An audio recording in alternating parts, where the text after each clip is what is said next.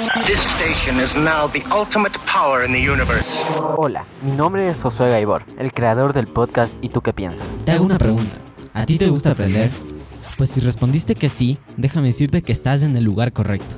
Porque aquí hablamos sobre nuevas temáticas y discutimos perspectivas sobre los temas que voy aprendiendo a lo largo de mi ruta como estudiante BI. Como, estudiante, BI. Te doy la bienvenida a nuestra temporada número 4 y no te desconectes porque ya empezamos. Hola a todos, en este nuevo episodio de Cyberpill vamos a estar hablando sobre cómo puedes mantener tus dispositivos seguros. Nos vamos a estar enfocando en cómo mantener la seguridad en tu celular, en bueno, en tus dispositivos Windows y Linux. Así que para empezar, como les mencioné, este podcast se va a dividir en tres segmentos especiales. El primero va a ser la introducción a cómo puedes mantener seguros tus dispositivos móviles, Windows y Linux. El segundo va a ser cómo mantener eh, seguros tus dispositivos móviles y el tercero va a ser pasos para mantener tus dispositivos seguros, hablando de manera general. Así que para empezar, nosotros cuando nos enfocamos en el tema de la seguridad informática, en la ciberseguridad, podemos entender hasta ahora ya con varios episodios que hemos hablado que llega a ser un tema muy importante en nuestra vida.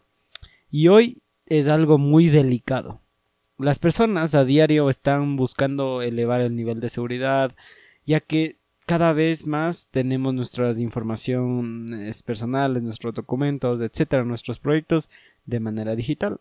Entonces, cada día las personas están buscando incrementar el nivel de seguridad en, de su ambiente o virtual o digital. Para esto vamos a hablar en dos segmentos. El primero va a ser mantener tus dispositivos móviles seguros. Actualmente Windows Phone, que es un, teléfono de Microsoft, parece ser uno de los más fáciles de vulnerar. Eh, perdón, uno de los más difíciles de vulnerar. Mientras que el BlackBerry, por ejemplo, tiene una larga tradición de estar muy centrada en la seguridad. Si tienes acceso físico al dispositivo, decir, puedes obtener o coger el teléfono, puedo yo personalmente encontrar que Android es el objetivo más fácil de hackear.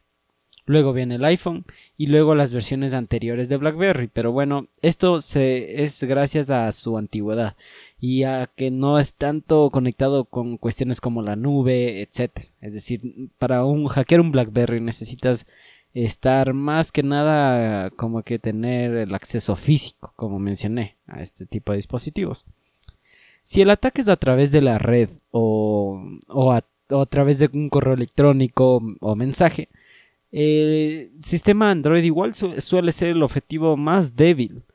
Como hablé anterior en, en alguno de los podcasts eh, de la serie Cyberpill, que lo puedes encontrar en blog.ituquepiensas.net, puedes encontrar la categoría de tecnología en la barra de arriba.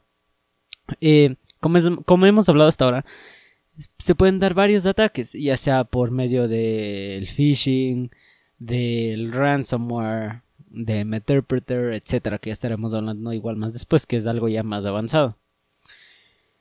Los, los teléfonos inteligentes, por así decirlo, más antiguos tienden a considerarse menos seguros ya que están afectados por debilidades ya muy conocidas y explotadas. Si se utiliza un teléfono antiguo, pues eh, tienes que utilizar este teléfono como que un móvil tradicional.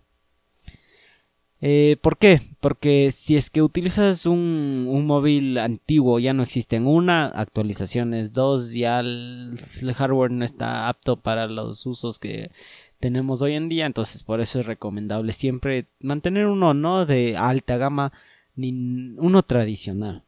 Si debes tener un smartphone antiguo, utiliza un BlackBerry de igual antiguo, porque como mencioné inicialmente, por ejemplo, en el modelo BB10 o un Windows Phone o con Windows 8 o superior, será mucho más seguro que teléfonos Android normales.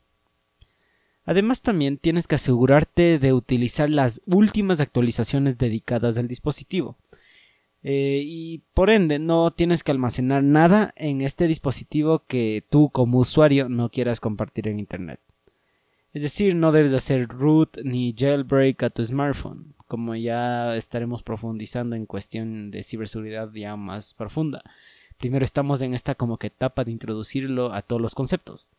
Nunca instales aplicaciones distribuidas fuera de la tienda del smartphone.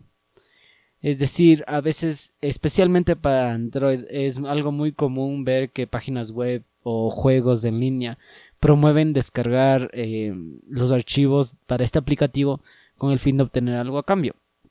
Estos archivos que se llaman APK suelen tener en la mayoría de casos archivos corruptos o, incluso un payload con un backdoor para que escuche todos tus movimientos y pueda tener control total de tu dispositivo. Así también eh, una tienda muy controlada en la cual puedes eh, obtener aplicaciones y es eh, un fenómeno de root y jailbreak que sigue teniendo un papel marginal en la comunidad y una política de actualizaciones que permite que los dispositivos de unos años más, más antiguos sigan estando al día. Eso es como que los beneficios que entrega Windows Phone. Un Windows Phone puede ser antiguo, pero las actualizaciones siguen sucediendo. La creación de copias de seguridad, por ejemplo, los puntos de restauración del sistema y la desfragmentación del disco son acciones relacionadas con tu privacidad solo de forma indirecta. De hecho, las copias de seguridad desprotegidas pueden incluso facilitar el trabajo a los atacantes que intentan robar sus datos. Esto nos ayuda a introducirnos en el tercer segmento y el último, que es pasos para mantener tus dispositivos seguros. A continuación te recomiendo que te quedes en el podcast, porque te voy a dar alrededor de 11 pasos para que tú puedas mejorar la seguridad en tus dispositivos. Ahora te hago una pregunta en un caso hipotético. Imagínate que acabas de comprar un nuevo ordenador para tu casa y quieres mantener tus datos a salvo y quieres protegerlos de virus y programas espía que tengan estos payloads. Es decir, prácticamente quieres fortalecer tu privacidad, incluyendo el uso de programas de encriptación y la navegación anónima. Esa es una rama de la seguridad del sistema que es lo suficientemente grande y complicada como para tener que ser tratada por separado. Es decir, tiene que ser una prioridad en los usuarios que hoy en día compren nuevos dispositivos. ¿Tú qué es lo que se te viene a la cabeza cuando piensas en la palabra privacidad? Como la otra cara de la moneda. Eh, si quieres encontrar más información sobre este tema de la privacidad en la ciberseguridad, te recomiendo que escuches el episodio 48 titulado La privacidad es mucho más importante de lo que tú crees. Es igual lo vas a poder encontrar en nuestro blog.ituquepiensas.net. Bueno, aquí es donde empezamos con los pasos. El primer paso es que tienes que elegir un sistema operativo en función de los agujeros de seguridad y las vulnerabilidades de los distintos sistemas. Por ejemplo, se conocen virus para Linux, mientras que OpenBSD ha sido diseñado para garantizar un cierto estándar de seguridad, aún mayor que, los, sistemas de, operativos comunes y corrientes. Infórmate sobre los distintos sistemas operativos y averigua si el sistema operativo que has elegido utiliza cuentas de usuario restringidas, si permite establecer los permisos para acceder a los archivos, si es actualizado regularmente por el equipo de desarrollo y software, es decir, tienes que mantener el software y el sistema operativo actualizados. Segundo, tienes que elegir un navegador analizado o ya bastante comprobado por la comunidad y que tenga este como que estándar de seguridad y que las vulnerabilidades de los eh, actual de los que usan este este navegador sea mínima. La mayor parte del malware se instala en el ordenador a través del navegador. También desactiva, te recomiendo que desactives los scripts usando NoScript, eh, Prevoxy o Proxomitron, que son tres programas que se utilizan para esto. Google Chrome suele considerarse muy seguro y cuenta como, con un como que sandbox de experimentación que hace más difícil la vida a los virus y actores maliciosos. Pero si hablamos de otro punto de vista, Google Chrome al ser, eh, al ser muy difícil de infectar, por así decirlo, también decae en algunas otras situaciones, como por ejemplo la, la privacidad, eh, los datos que extrae del usuario, qué es lo que vende del usuario, eh, tal vez mm, yo que sé, eh, la, el, el, abuso de privacidad mediante correos electrónicos, etcétera, etcétera. Entonces, ahí es cuando igual te, te recomiendo ver el episodio 48 de Cyberpill. ¿Por qué? Porque en ese caso hablamos sobre eh, varios ejemplos de navegadores que te ayudarán a mantener tu privacidad. Ahí están, por ejemplo, Brave.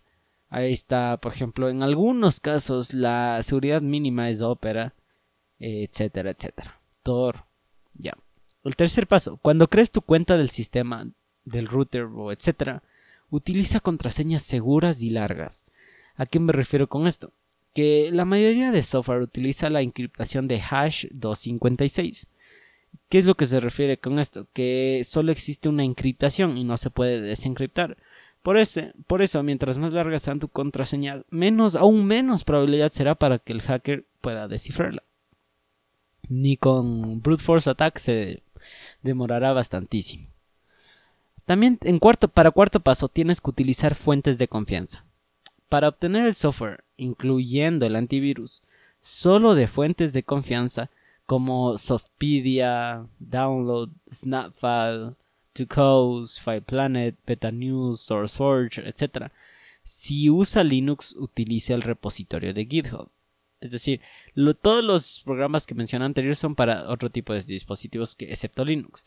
Pero si tú tienes Linux, te recomiendo 100% que siempre instales mediante Git, es decir, eh, del repositorio de GitHub. Quinto, instale un buen software antivirus, especialmente si utiliza P2P, es el formato de comunicación. El software antivirus está diseñado para proteger su ordenador de los modernos virus, spyware, troyanos, keyloggers, rootkits y gusanos, que hablamos del anterior podcast. Consiga uno que tú puedes escanear en tiempo real que sea rápido y que el momento de la de ponerlo en marcha y el escaneo sea tenga poca demanda de, los recursos eh, de hardware de tu computador. Así también te tienes que asegurar que tu antivirus realice escaneos heurísticos, por así decirlo. Ahí tenemos ejemplos como Avast, ABG. Eh, yo, eh, como de lado gratuito, por así decirlo. Yo utilizo Kaspersky de lado pagado, es muy bueno. 6. Descargue e instale un software anti-spyware como Spybot Search y Destroy, por así decirlo. También existen programas como Hijack This o Adware, lo cual hace que mm, analicen tu sistema regularmente y eviten este spyware. ¿Qué es el spyware? También estaremos hablando en otro podcast. Pero ahí también hablamos sobre eh, un poco en el phishing, en el episodio donde hablamos sobre phishing y en el 48 sobre la privacidad. Descargue e instale un cortafuegos como el paso número 7. Ahí tenemos por ejemplo Sun Alarms, eh, Firewall, Kerio, WinRoot, IP Tables en Linux. Es decir, todos son buenos cortafuegos o firewalls.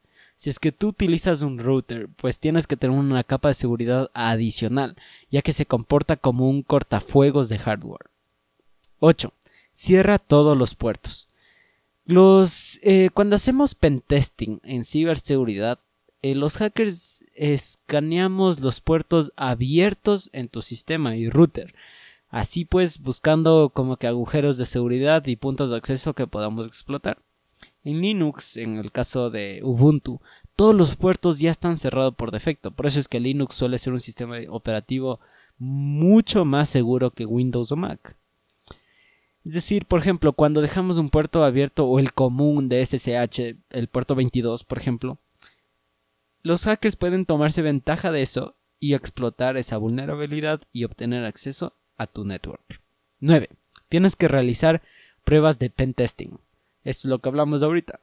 Empieza con el ping y luego haz un simple escaneo de con Nmap, Nmap, que se utiliza en, mayormente en Linux como un backtrack.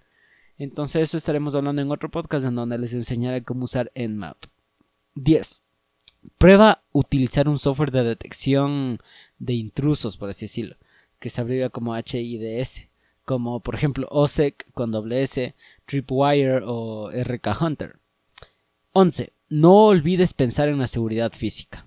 Considera que aunque tú ya tengas instalado todos los software del mundo, la posibilidad de un candado Kingston puede ser aún más eficaz.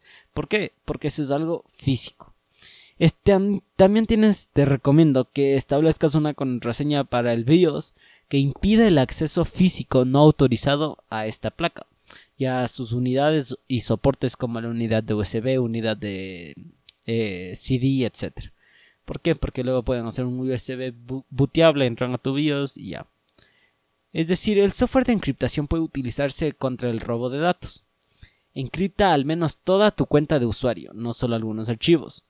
Tú también puedes suponer un descenso en el rendimiento del ordenador, pero sinceramente merece la pena.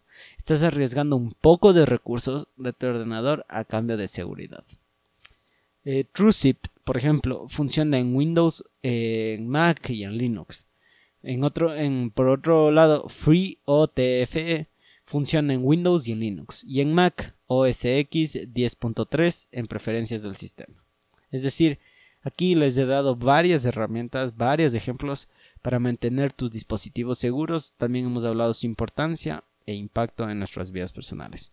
Así que espero que lo pongas en práctica todas estas recomendaciones y herramientas y nos eh, veremos en el próximo podcast hablando ya más sobre conceptos eh, dentro de la carrera de Computer Science, eh, conceptos de ciberseguridad. Así que hasta el próximo podcast, nos vemos.